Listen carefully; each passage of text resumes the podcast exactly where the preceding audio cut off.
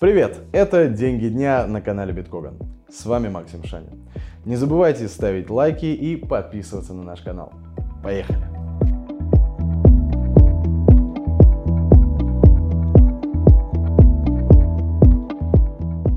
Поговорим о важном. Э, как обычно, больше всего всех интересуют фондовые рынки – что там нового вообще произошло? А если коротко, то ничего особенного, ни роста, ни падения. А, но мы знаем, что вы бы предпочли услышать это от Евгения Когана. Так что подключаем. Друзья, всем привет. Несколько слов о рынках. Ну, что касается российского рынка, тренд неочевидный. Мы видим, что несмотря ни на что продолжает укрепляться российский рубль ждем бюджетного правила 2, ждем э, покупок юаня, но пока, видимо, никто ни на что не решился.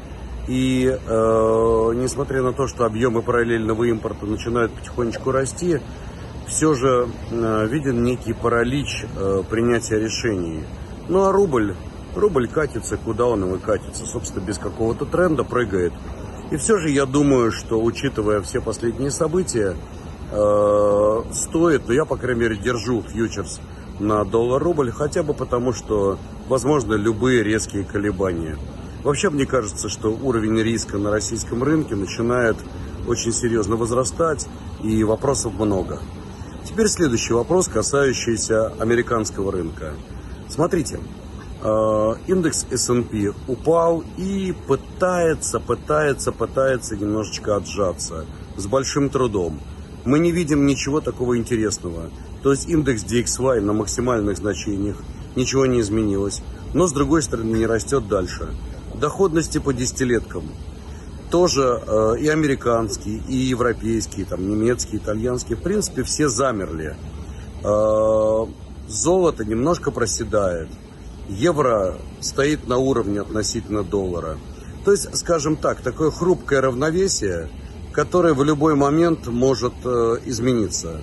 Могут ли рынки просесть еще на 2-3%? В принципе, да. Могут ли рынки отскочить на процент другой? В принципе, тоже да. Тренд понятен. К сожалению, тренд пока вниз. Но э, возможно какие-то любые колебания, там резкое движение, процент другой, третий, в одну в другую сторону, ничего не меняющее по сути. Так что такой момент, когда, в общем-то, наверное, скорее занимаю выжидательную позицию, жду, смотрю на то, что происходит. Иногда бывает ситуация, когда лучше меньше суетиться, ну и, естественно, потихонечку уменьшаю уровень риска. И по российским портфелям есть прибыльные позиции, уменьшаю количество, долю акций, увеличиваю долю надежных облигаций, причем не длинных, в рублях. Увеличиваю потихоньку долю валюты, я имею в виду юаней. Это если говорить про российские портфели. Ну а что касается портфелей э, американских, иностранных, опять же, э, пытаюсь там, здесь немножко увеличить долю кэша и жду момента для нового захода в защитные инструменты. Думаю, они еще пригодятся и здорово. Кстати, буду подробно говорить о многих новых видах, о которых мы раньше не говорили, защитных инструментов, непосредственно на сегодняшнем вебинаре. Так что присоединяйтесь, друзья. С Евгением увиделись, можно и к другим новостям. В сети появилось небольшое обнадеживающее обновление по поводу конфликта Азербайджан-Армения. Армения объявила о достижениях перемирия с Азербайджаном.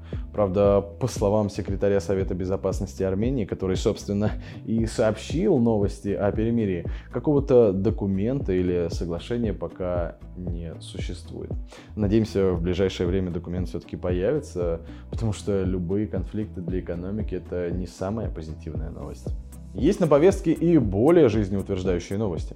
Samsung может официально возобновить поставки в РФ. Э, кроме того, возможно, онлайн-магазины компании возобновят работу в России до конца 2022 года.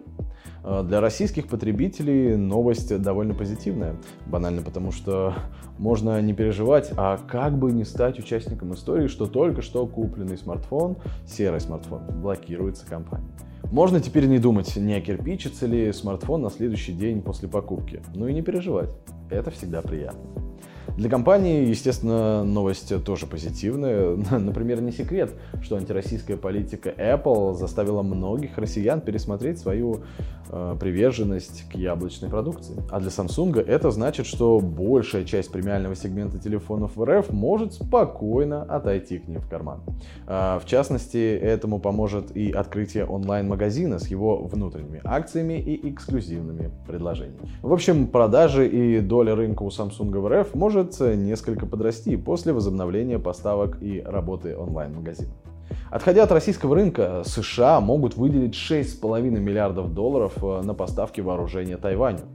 Э, законопроект пока еще не принят окончательно, хотя и одобрен Сенатом. Надо отметить, что если его примут, то это будет первое прямое финансирование поставок оружия Тайваню.